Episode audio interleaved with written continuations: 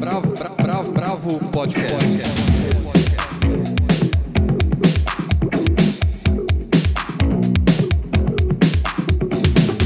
Olá, bem-vindos ao podcast da Bravo. Eu sou Guilherme Werneck, estamos com a redação inteira aqui reunida: Helena Bagnoli, Andrei Reina, Paula Carvalho e Almir de Freitas.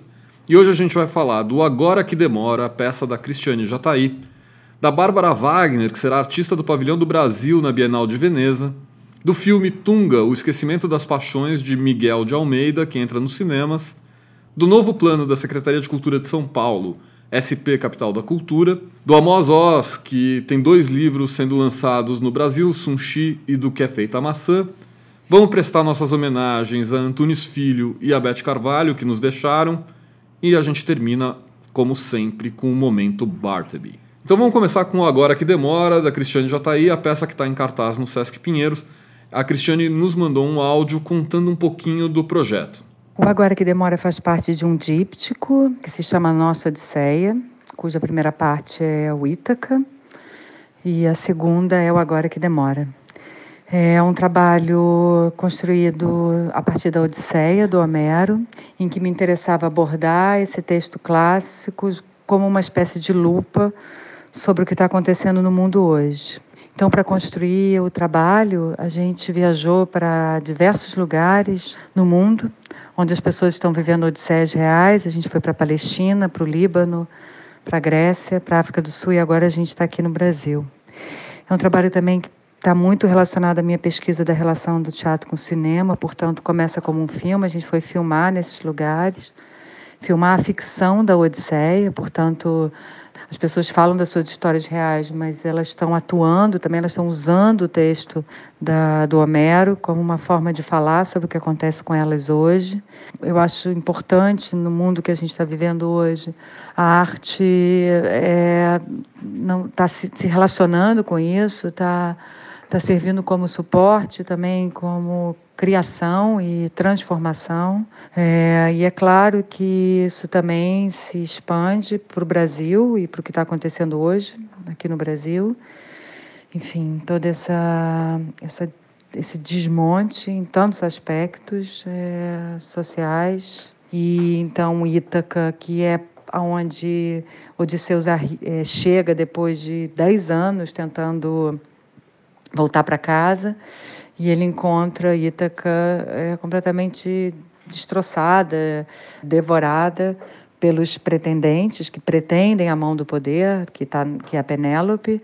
Então também o trabalho faz esses paralelos com uma Ítaca Brasil hoje e lança um olhar, assim, dentro das muitas possibilidades, lança um olhar sobre a Amazônia e sobre o risco que se corre em relação a essa esse, esse, esse, devoramento, assim, usando uma palavra que é bastante do Homero, da Amazônia e, e não só, assim, em relação ao que acontece hoje no Brasil. Bom, essa foi a Cristiane Jataí falando sobre a peça Agora Que Demora. Andrei e Helena assistiram a peça. Quer começar, Helena? Vamos lá, então. É, a Cristiana Jataí ela é uma encenadora brasileira que vive e trabalha na França já há alguns anos e que tem se dedicado, como ela comenta no, no áudio, a trabalhar com a pesquisa da mistura das linguagens do cinema e do teatro. E no Agora que Demora, ela leva a experiência até a última gota e o resultado é muito interessante. O espetáculo, na verdade, é o resultado de um filme. Ela faz um longa, com cerca de duas horas de duração, que foi gravado em cinco países com refugiados no Líbano, Palestina, Grécia, África do Sul e na Amazônia, no Brasil.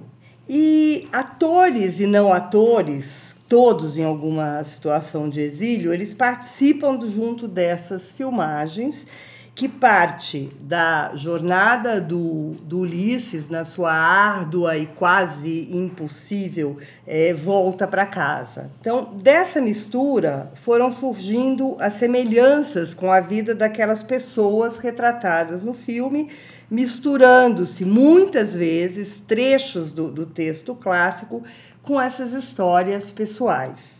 Então, a história do Telêmaco, também o filho do Ulisses, que tinha apenas alguns meses quando ele partiu para a guerra, também é contada na criação paralelamente e, e, costurando o espetáculo.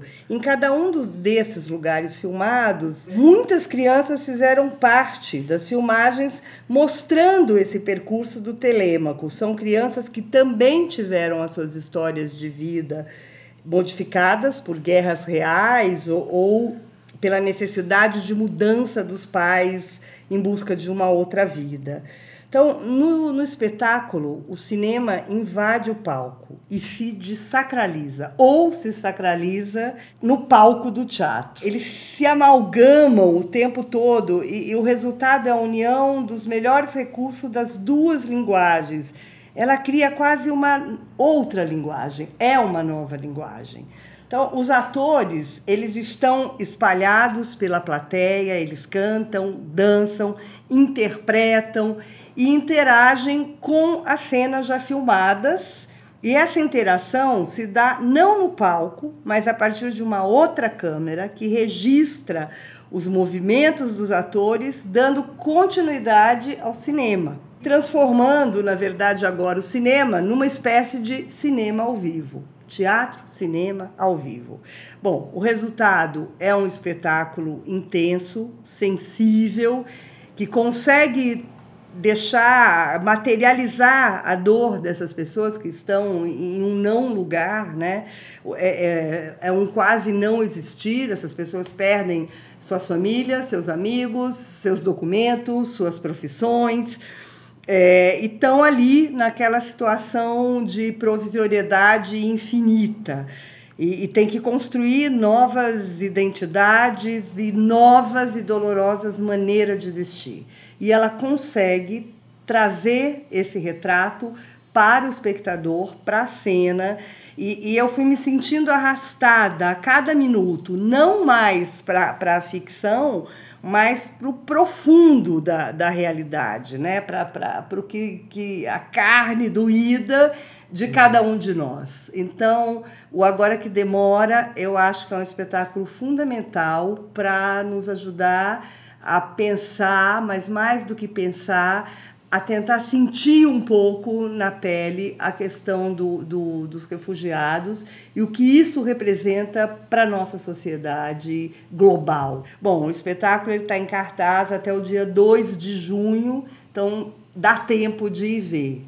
Assim, minha recomendação é não deixem de ir ver o Agora que Demora. É uma, uma coisa que é muito sofisticada na, na encenação da, da Cristiane é que conseguir dar uma unidade né, para essa diversidade geográfica e com essa variedade na linguagem entre cinema e teatro, ela, ela própria anuncia isso no início da peça. Ela trabalha em cima da ideia de fronteira, né? Fronteira entre os países, a, a fronteira entre os países que está tá relacionada à questão dos, dos refugiados, né? Que é o grande tema da peça.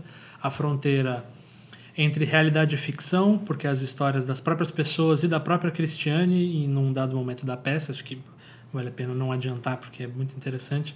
É, as, histórias, as histórias pessoais se misturam à, à própria Odisseia, o texto do, do Homero, e a, as fronteiras entre o teatro e o, e o cinema. E nisso talvez seja importante dizer que a, a Cristiane é uma das diretoras brasileiras com maior inserção internacional. Né?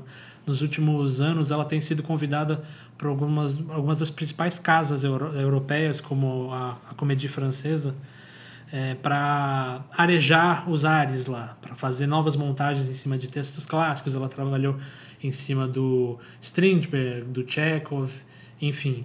É, sempre com essa proposta de, de renovação. E aí a gente, a gente pode pensar né, que o vídeo, o cinema no teatro não é exatamente exclusividade do trabalho da Jataí, mas ela faz isso de uma maneira muito específica. A gente pode pensar, por exemplo, em peças recentes que o Roberto Lepage e o Milo Hall apresentaram aqui em São Paulo. No caso do, do Lepage, ele usa o vídeo quase de uma maneira escultórica. Assim, ele projeta o vídeo sobre coisas em cena, tentando fazer com que elas interajam com atores, com a própria cena.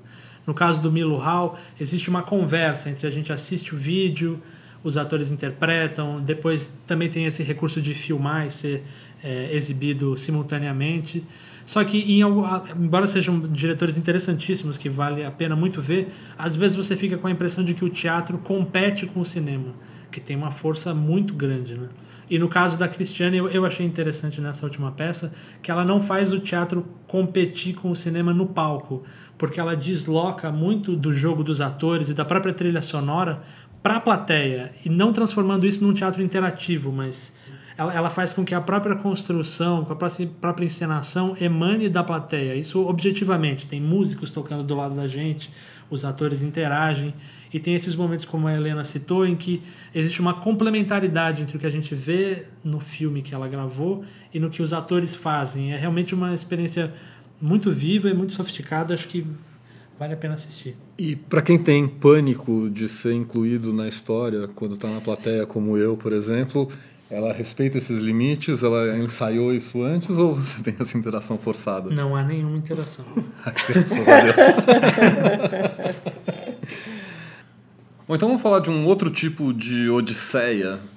A Bárbara Wagner, que é uma das jovens artistas mais interessantes do cenário brasileiro, foi convidada para ser artista do Pavilhão do Brasil na Bienal de Veneza. A Paula tem as informações. Pois é, a Bienal de Veneza começa agora no sábado. É a 58ª edição do evento, né? Um dos mais tradicionais do mundo da arte. Nesse ano, a curadoria ficou com o Ralph Rugoff, que é curador da Hayward Gallery de Londres. Como funciona, na verdade, a Bienal de Veneza? Ela ocorre, é, cl claro, a cada dois anos e se divide entre arte, arquitetura, cinema, dança, música, teatro? E a parte de, de arte normalmente é é mais celebrada, assim, até por, aqui no Brasil é, é mais visível, porque tem muitos artistas, tem uma tradição de intercâmbio.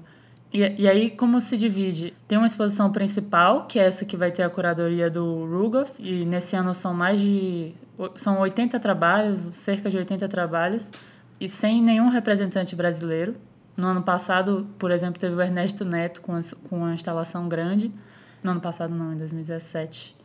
É, mas tem os pavilhões que são bancados normalmente por algum agente de arte de cada país. Nesse ano são 90 pavilhões e o Brasil vai pela Fundação Bienal de São Paulo. E, e a curadoria de, desse projeto foi do Gabriel Pérez Barreiro. O Brasil vem de uma participação importante na Bienal de Veneza em 2017, quando a Cíntia Marcelli venceu um dos prêmios de menção honrosa pela, pela instalação da Chão de Caça. Nesse ano, Bárbara Wagner vai com um trabalho que é em dupla com o Benjamin de Burca, que é um alemão. A Bárbara é de Brasília, mas ela mora em Recife. E o trabalho chama Swing Guerra. É, o que se sabe sobre esse trabalho é que eles filmaram com jovens de até 25 anos que dançam a swingueira, que é de onde vem o título, né?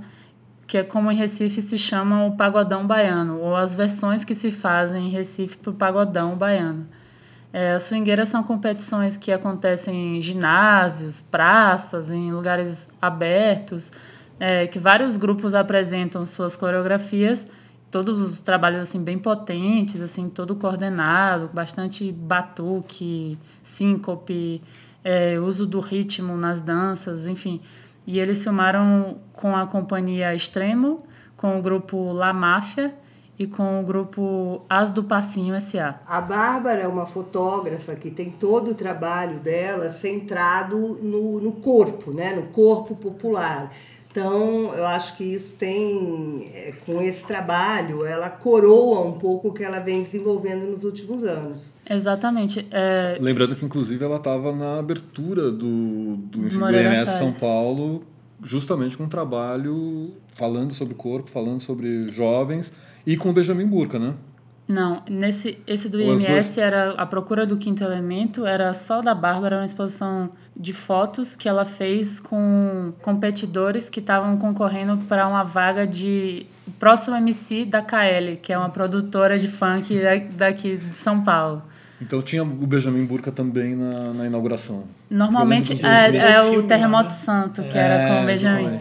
Normalmente os trabalhos em vídeo ela faz com o Benjamin, né? E aí esse trabalho também parece ser bem próximo do Estás Vendo Coisas, que era filmando dançarinos das, também das periferias do Recife, mais próximos do brega funk e tal.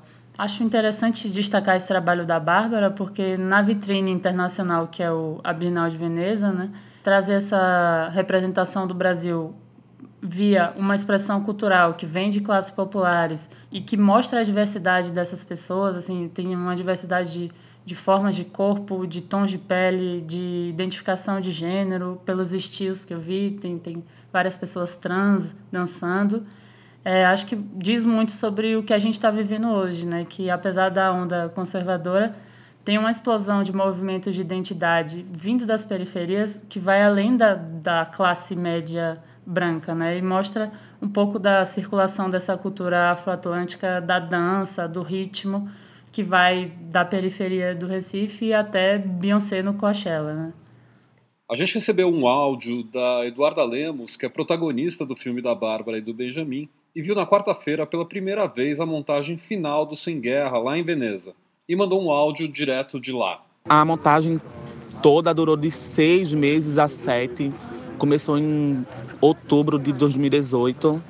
Começamos a gravar mesmo em fevereiro de 2019. A gravação durou de, de uma semana a 15 dias. E foi maravilhosa a experiência, porque eu já tinha tido a experiência com Faz Que Vai, que foi a, primeira, a minha primeira experiência com, com a câmera, né? E com Bárbara. E eu só tenho que agradecer a ela, porque foi maravilhoso eu saber que eu, eu, a minha dança, que eu sempre fiz, pode ser vista de uma forma tão grandiosa. Depois que a gente fez o. gravou o filme, teve a parte da montagem, que aí durou mais. Então acho que foi mais de seis meses. Foi uma questão de mais de seis meses, porque teve a montagem ainda do, do filme todo. Aí, é, depois da, da montagem, ela mostrou para mim ainda ele pronto, mas não editado. Eu vi um pouco, estava maravilhoso. Mas a grandiosidade só, só pude perceber aqui, quando eu vi ele realmente todo pronto na sala, na sala da, do pavilhão, com o áudio perfeito, com toda a edição. Eu fiquei apaixonada, porque nem eu sabia do, do, do que eu era capaz de fazer e todo o meu grupo, todo, todos nós de uma vez só, a força que nós temos, a força que o Brasil tem. Bom, vamos continuar nas artes plásticas. Quase todo mundo, acho que menos o Almir, viu o filme do Miguel de Almeida sobre o Tunga, que chama Tunga, o Esquecimento das Paixões. Na minha opinião, um filme para ser esquecido.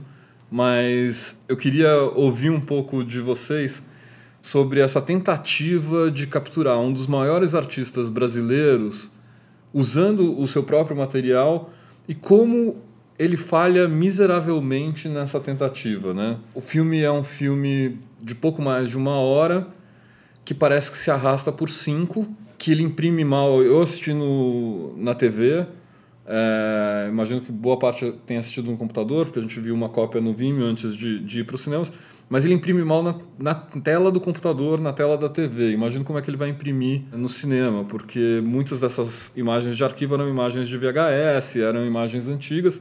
Mas o principal problema não está nisso. A opção dele de retratar a obra do Tunga a partir de depoimentos do próprio Tunga, com alguns poucos depoimentos selecionados, que conta pouco a história do Tunga e mostra pouco a, a, a relevância dele como artista na verdade fica uma louvação ao nada em muitos momentos. E são 10 artistas, eu contei, são 10 artistas que fazem os depoimentos dos 10 homens.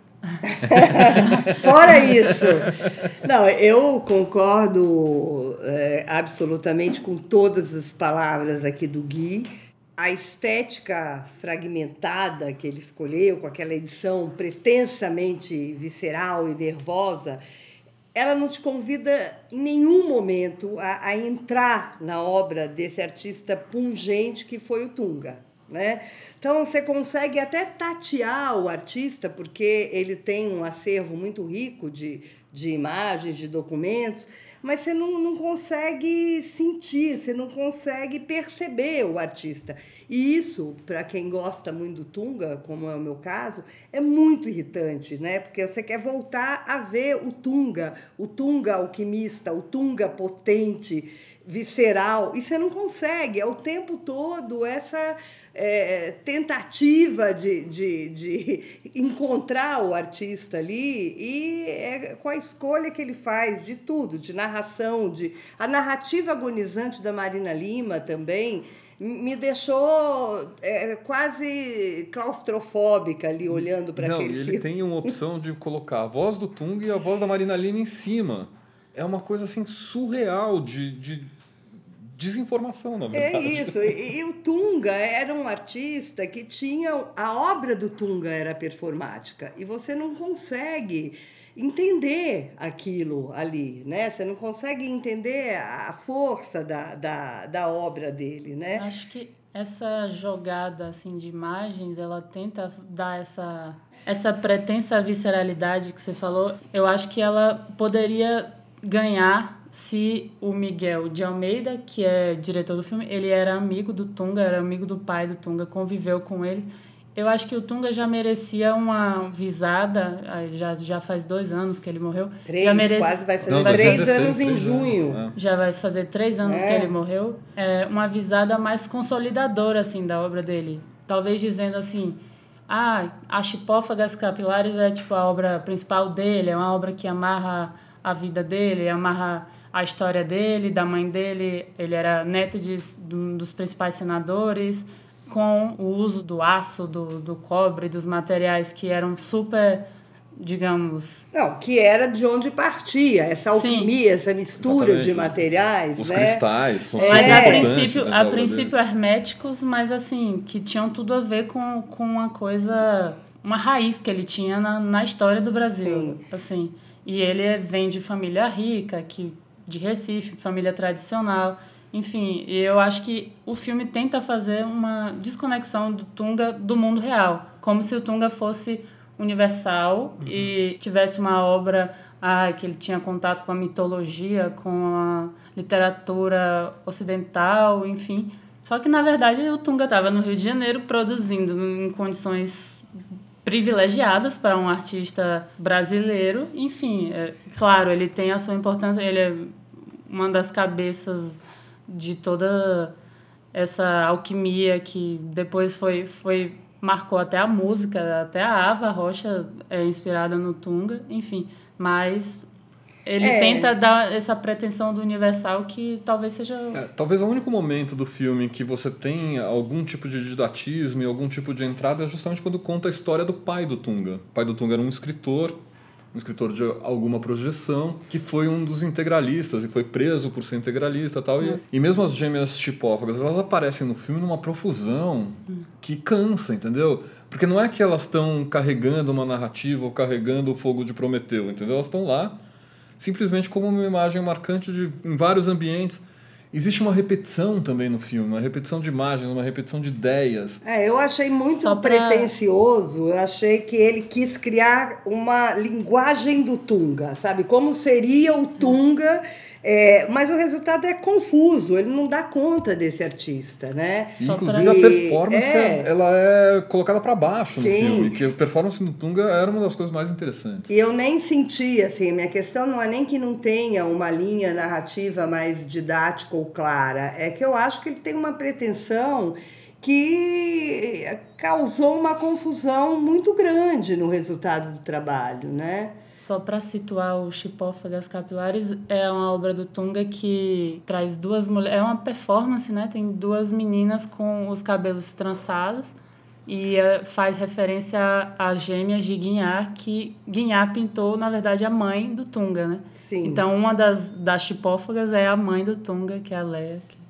E a trança sempre foi um elemento. As Terezas, do- né? Os do- três, a base dos três elementos do, do trabalho do Tunga, assim, tá a, o- a trança, as Terezas, a saída para a liberdade, é muito presente na obra dele, né?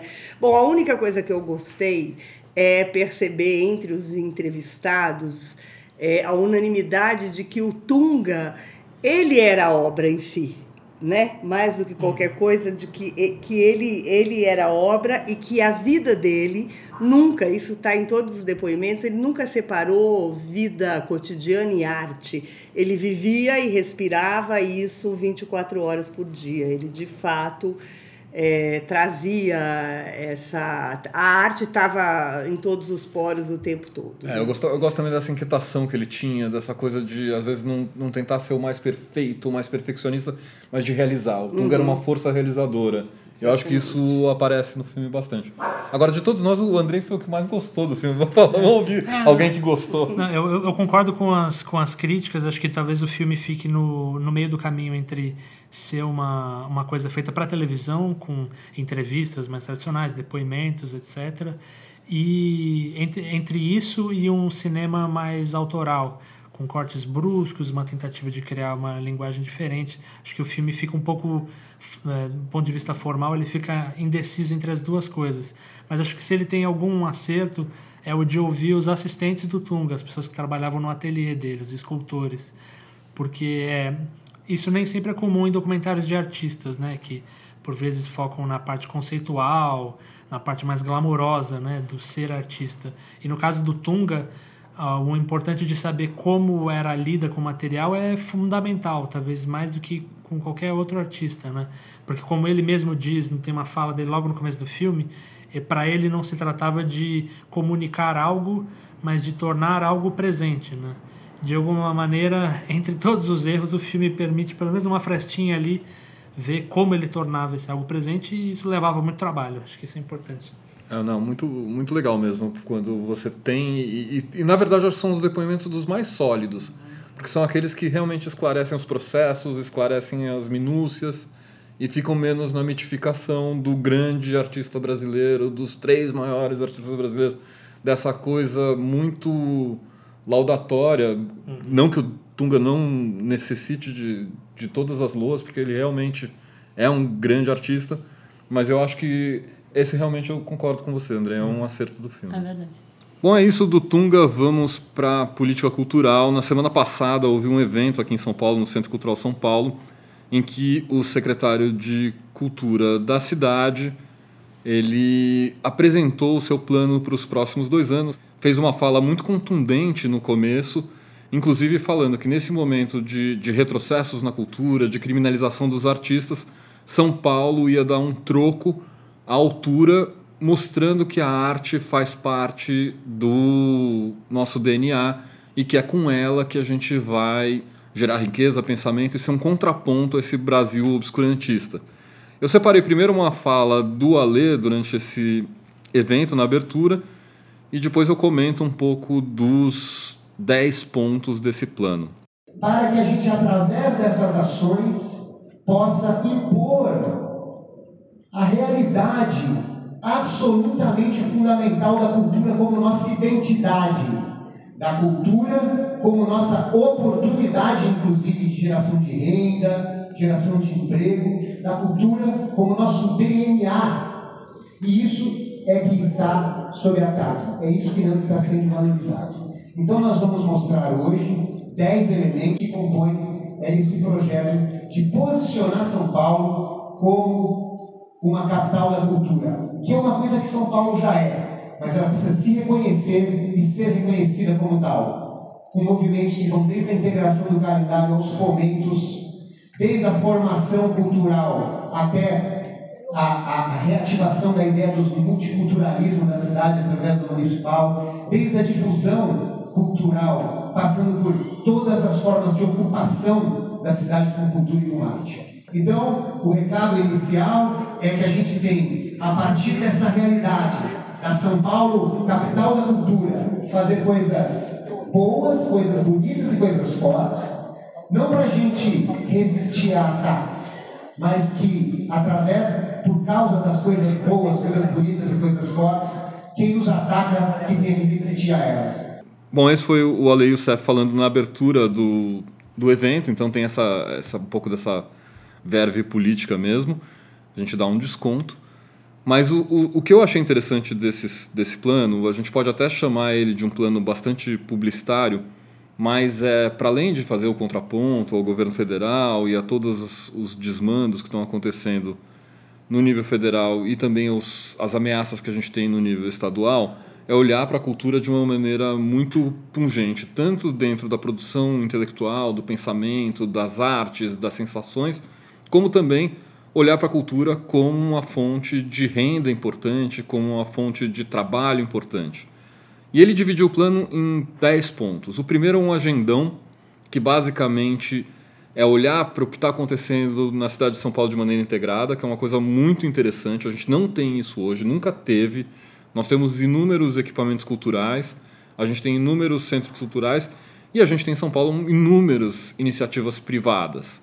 E eu acho que você fazer um agendão que junte essas duas coisas, que mostre nexos e que faça pontes entre o poder público e a iniciativa privada é muito interessante. Ele falou também de ocupações culturais, aí nesse momento ele até chamou um X é, para falar da cultura hip hop, e, e, eu acho que é muito interessante. Ou seja, ele falou: São Paulo quer recuperar a arte na rua, quer trazer a arte na rua. E aí deu o exemplo até do Passo das Artes ali do Municipal, que já começou a ter uma programação aberta para o público na praça, que é o Arte na Praça.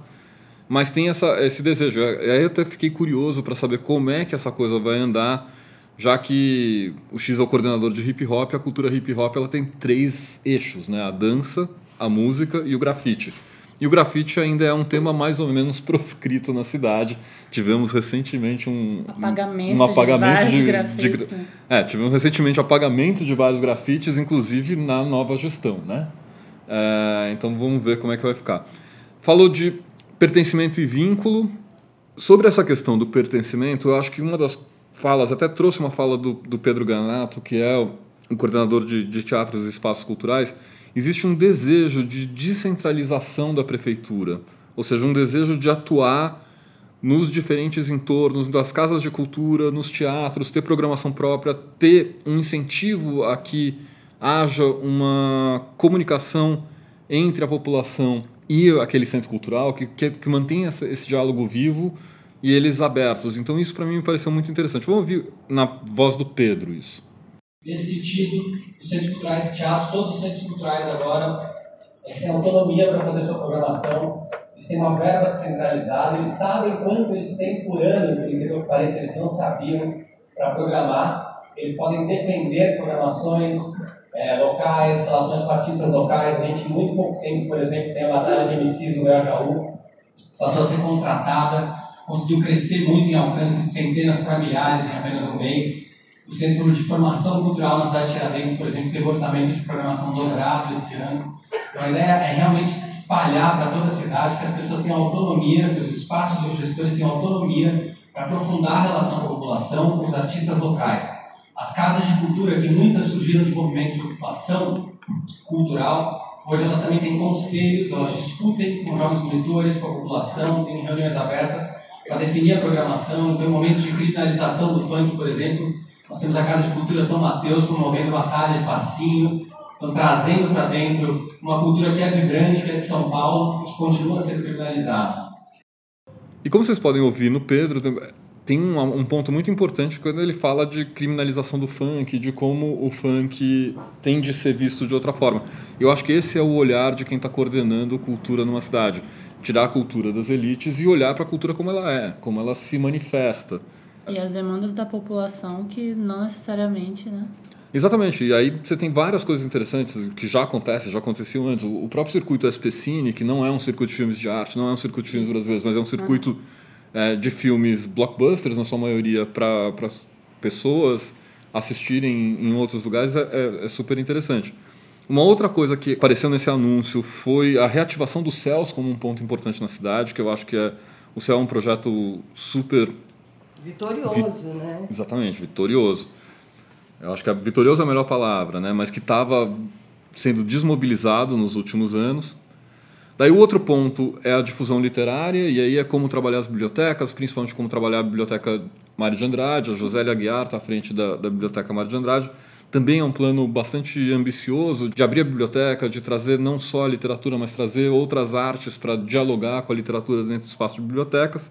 O movimento da memória paulistana, que aí juntam os equipamentos do Museu da Cidade com o patrimônio histórico para tentar resgatar São Paulo, para tentar criar narrativas sobre São Paulo e para usar esses espaços de forma conjunta e coordenada, tanto do ponto de vista da arquitetura quanto do ponto de vista da arte, sem perder a perspectiva de, de arte contemporânea, que eu acho importante, embora na fala eu tenha achado que o peso ficou mais no passado do que no, no futuro e no, no contemporâneo. As questões de formação, ou seja, vamos ter incentivo para a formação, vamos ter um trabalho para que as pessoas realmente consigam ser é, formadas em cultura e trabalhar dentro da indústria criativa.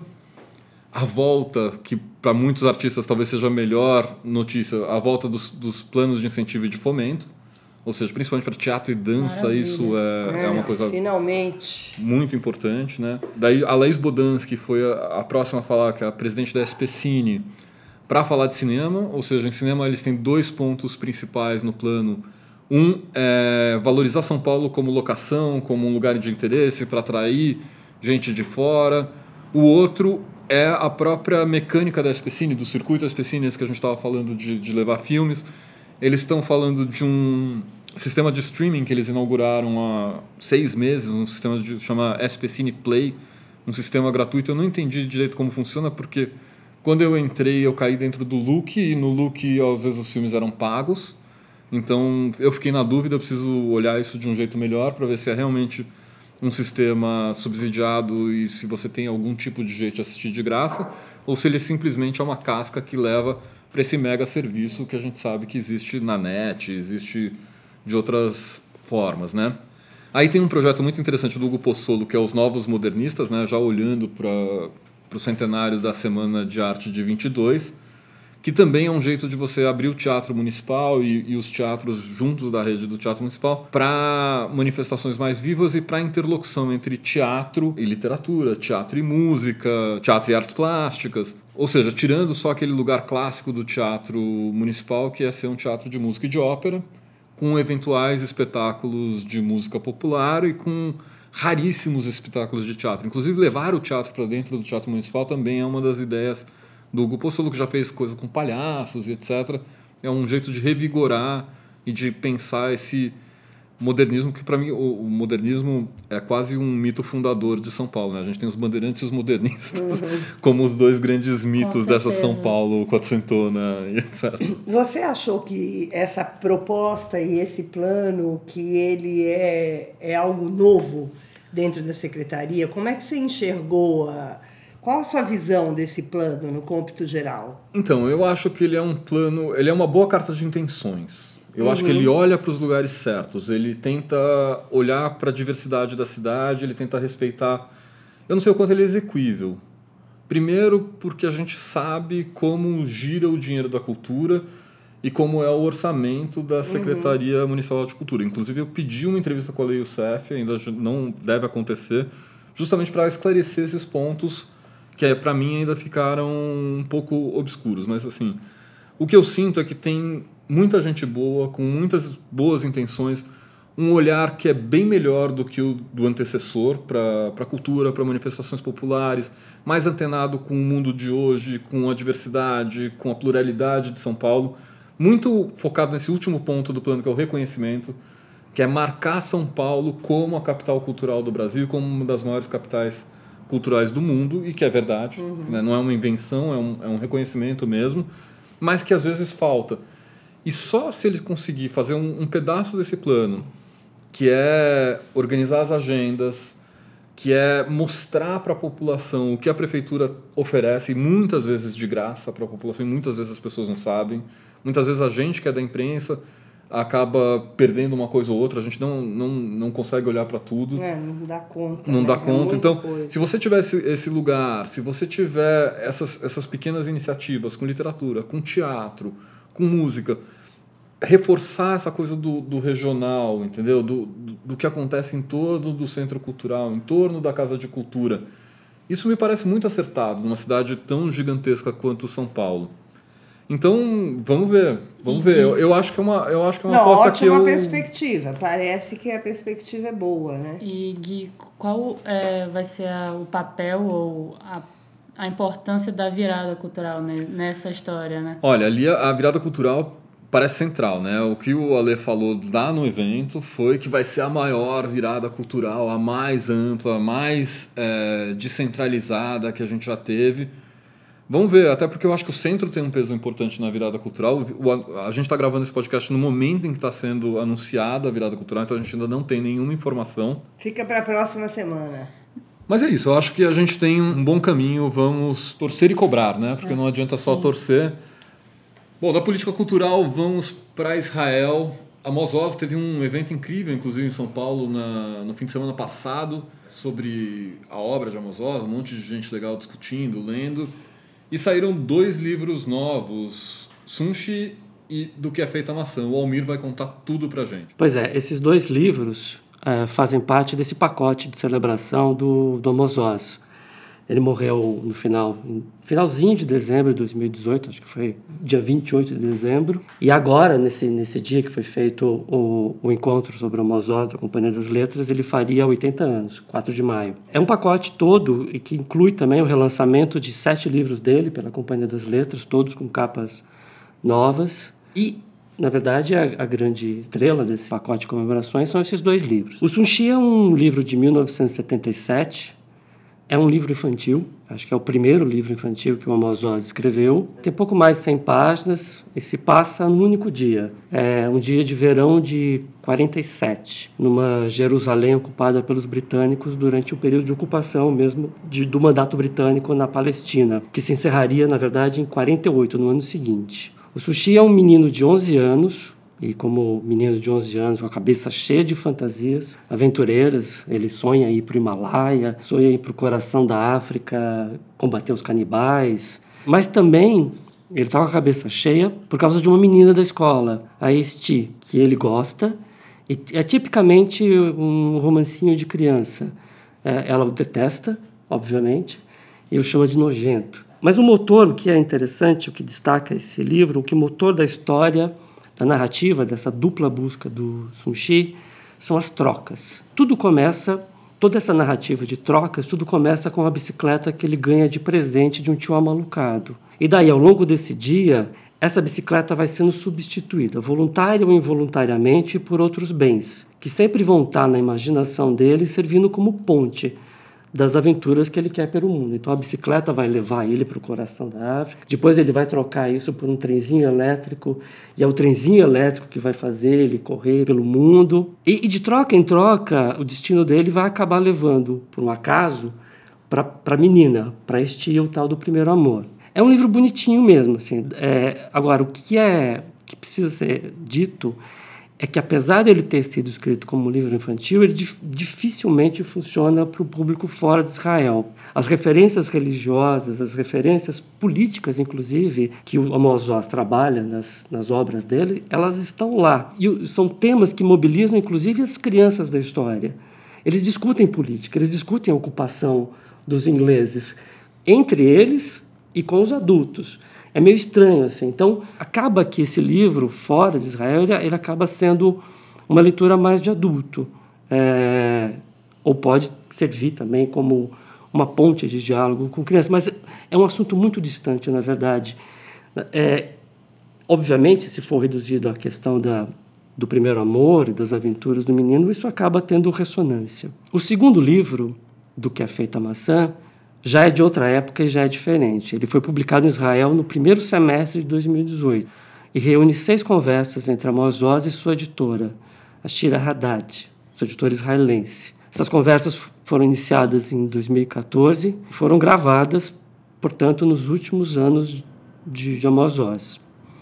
O tema principal, naturalmente, que perpassa essas conversas é a criação literária, mas ela é explorada em diferentes subtemas. Uma das conversas, por exemplo, se detém na vida que Oz passou em um kibbutz. E é uma vida mesmo. O Oz foi para esse kibbutz, ele tinha 15 anos e só saiu de lá com 40. Fez o, o secundário lá, o kibbutz o mandou posteriormente para a universidade e naquele modelo que existia, hoje é um pouco diferente, ele mesmo conta isso, naquele modelo de comuna socialista que existia, o, o kibbutz pagava muito das despesas né? E, e, e o Oz foi estudar patrocinado pelo kibbutz. E ele conta como ele começou a escrever dentro do kibbutz e como ele teve uma dificuldade no começo para conseguir um dia, porque na verdade o trabalho do kibbutz é trabalhar em plantações de algodão, é trabalhar nos pomares. Ele conseguiu um dia para conseguir escrever. E ele começou a dar dinheiro para o kibbutz.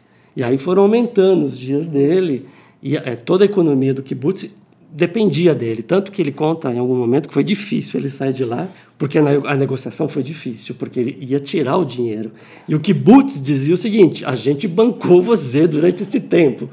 Bom, em outro momento, e é isso é uma, uma das partes mais interessantes, o foco é a relação entre homens e mulheres.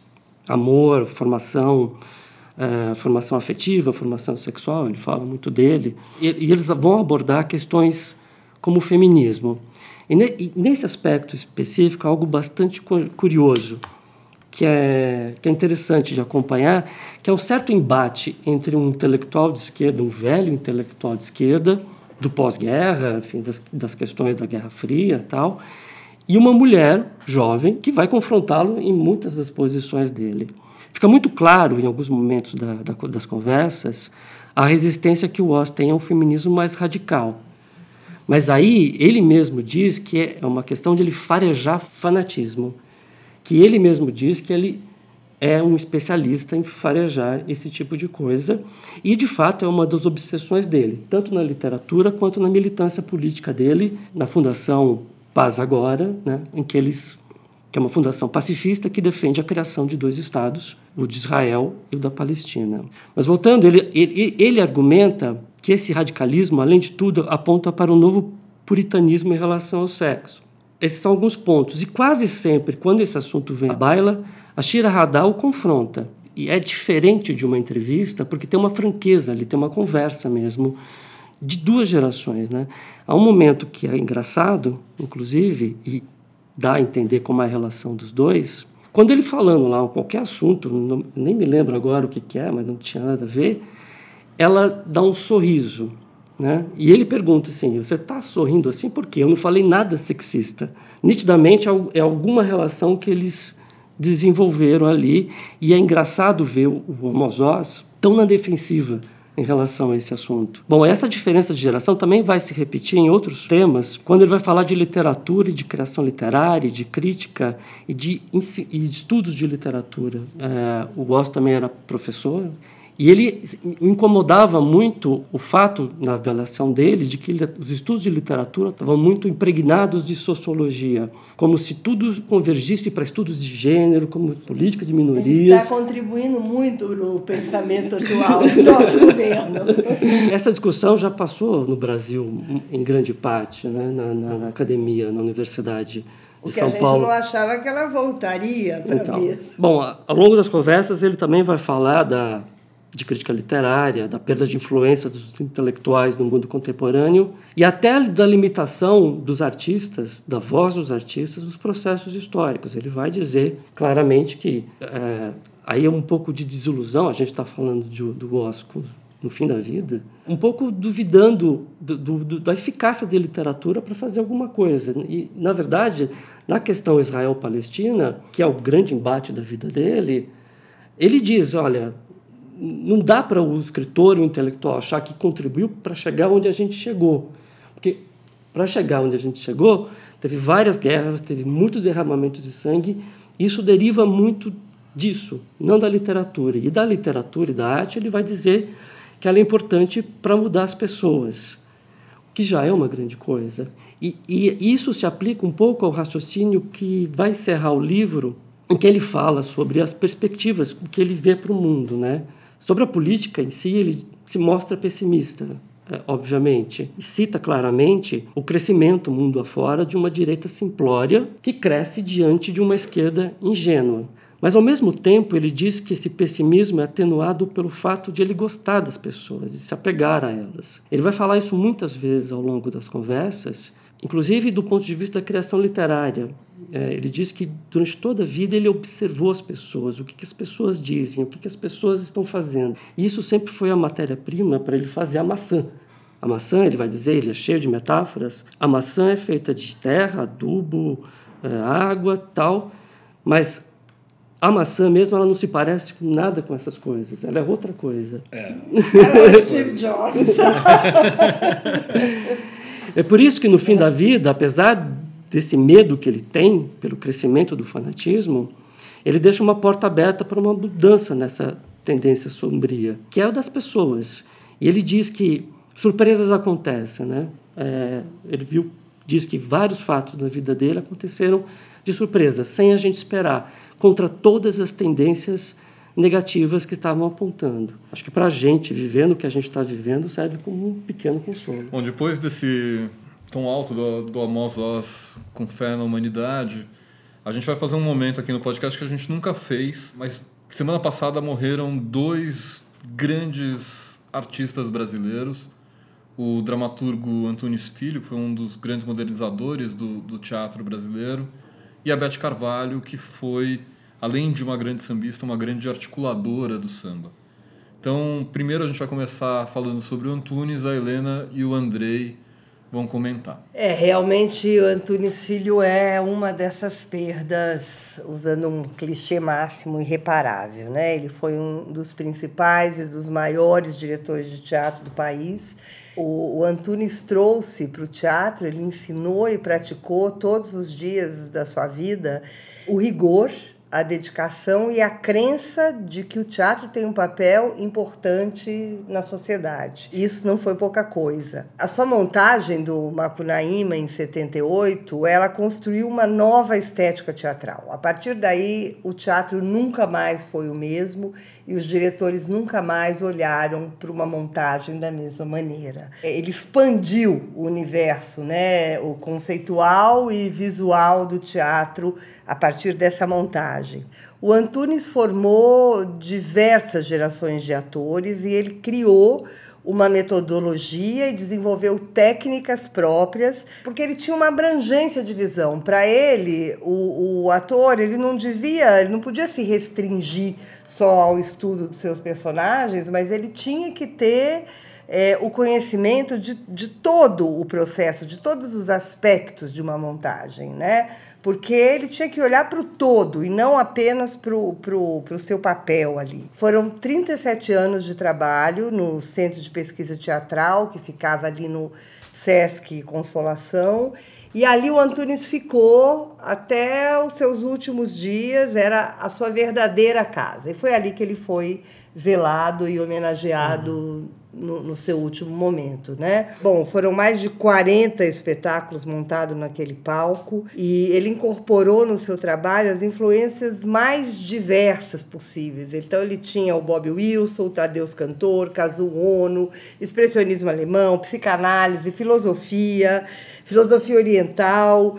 E, e com isso ele foi criando uma linguagem e encenações que traziam elementos ao mesmo tempo universais e brasileiro. Ele nunca abriu mão de ter os elementos brasileiros nas suas encenações, né? Eu separei aqui uma declaração da Bia Lessa, porque eu senti que ela traduziu ali com muita precisão o meu sentimento sobre o Antunes. Eu acompanhei toda a obra do Antunes. É, eu comecei a, a primeira espetáculo que eu vi dele foi nos anos 80, eu não vi Macunaíma, mas foi um, um Nelson Rodrigues, o Eterno Retorno, uhum. e a partir daí eu vi tudo o que ele fez. Então é, eu separei essa frase da Bia porque ela tocou fundo, calou fundo ali no, nos meus sentimentos.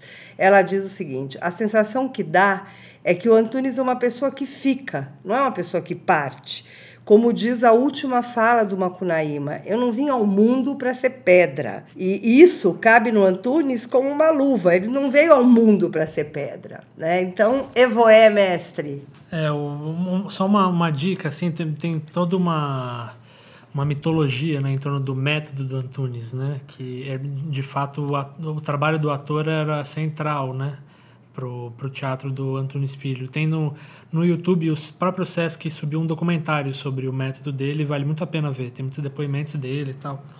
Só que eu acho que para contextualizar e para um pouco dar voz ao Antunes, eu estava lendo uma entrevista que ele deu em 2006 para é uma conversa dele com o Luiz Fernando Ramos, que também é diretor, e foi publicada na revista Sala Preta da Escola de Comunicações e Artes da USP em 2006. Tem um trecho em que ele fala o que representa o ator para ele, por que a dessa centralidade. Eu vou, vou ler um trecho. Eu tenho adoração por uma coisa só: o homem. O homem e seus troços, aquilo que tem por dentro, a sua mitologia interna e toda coisa arquetípica. Você fala em verticalização no sentido de aprofundar determinadas pesquisas. Eu falo verticalização no sentido da eternidade, quer dizer, no sentido do não tempo, porque o meu ideal de ator é que quando ele entra em cena, estabeleça-se o não tempo, ou seja, ele comece a criar um novo padrão de tempo, uma cosmogonia. E eu acho isso a coisa mais linda para um ator. Por exemplo, o cara pinta, um pintor. Ele também tem isso de estabelecer um não tempo, mas é parcialmente. Ele não tem essa situação em que é o corpo todo que age para ele entrar e ficar parado em outro tempo. O pianista também fica parcialmente, mas o ator não, ele é íntegro. Ele entra no palco e parece que os relógios do mundo param. Começa uma relatividade, é uma outra relatividade. E ele faz o que ele quer, ele cria o mundo que ele quer, o universo que ele quer. Ele pode fazer qualquer coisa. Ele vai intuir o homem no ano 2030. Ou ele vai falar as mesmas palavras e os mesmos sentimentos que teve um cara em 1600, como Shakespeare. É possível porque ele tem uma coisa em comum com todos os homens, que é o inconsciente coletivo. Então esse ator, ele pode fazer todas as personagens do mundo. Ele pode fazer tudo, porque ele é o criador absoluto. Ele sai fora e cria. Ele pode criar um sistema ou um universo novo. Muitos atores têm essa capacidade. Enquanto eles estão ali, você esquece do relógio e está no poder deles. Eles transformam uma hora em cinco minutos e fazem de um minuto uma hora. É como na hora da morte, quando você relembra sua vida inteira em 30 segundos. São hologramas. A história da Madeleine no Proust. Com um segundo de paladar, ele estrutura todos os volumes do Em Busca do Tempo Perdido. É o detalhe que dá o todo. Lindo, lindo. Diz muito do Antunes. Que música que a gente coloca para homenagear a Beth Carvalho cantando, Paula? Bota escasseia, eu adoro escasseia. Bom, então a Paula escolheu pra gente ouvir um lado B, porque a gente aqui é muito fino. Então a gente vai ouvir Escasseia, da Beth Carvalho.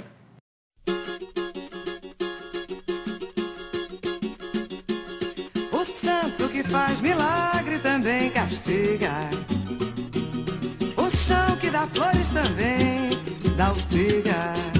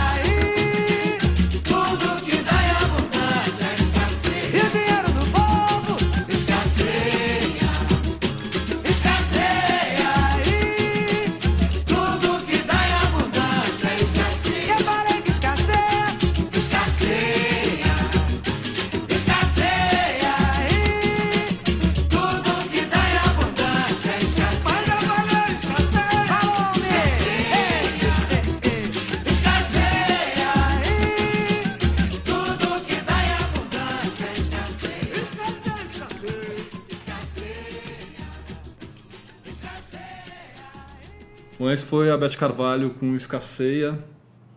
E a Paula vai falar um pouquinho de Por que a Beth Carvalho é essa figura tão importante dentro do samba brasileiro? Ela, ela poderia ser considerada, assim, no rap, como uma pessoa que tem proceder, sabe? No- na cultura hip hop, é, é o chamado proceder, o que ela fazia.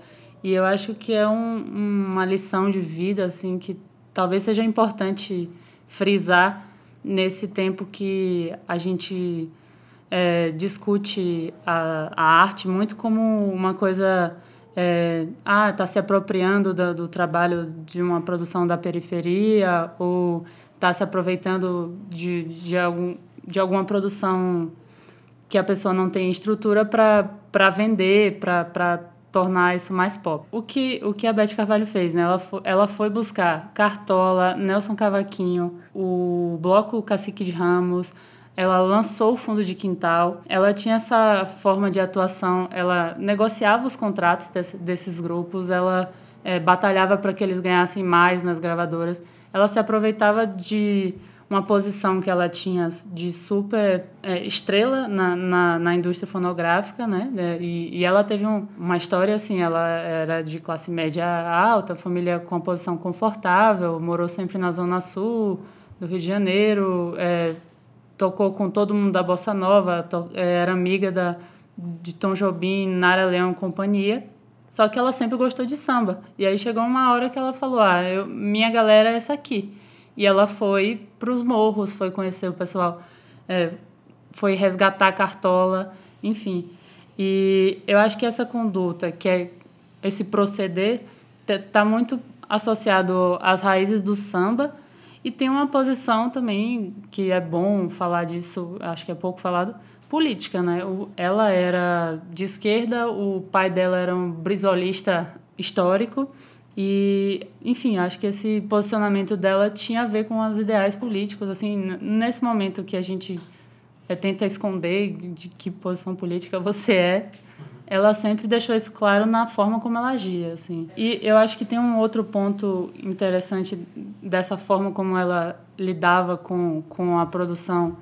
É, no fundo de quintal, ela, ela, ela era um churrasco, né? Que eles faziam um, um futebol com um churrasco.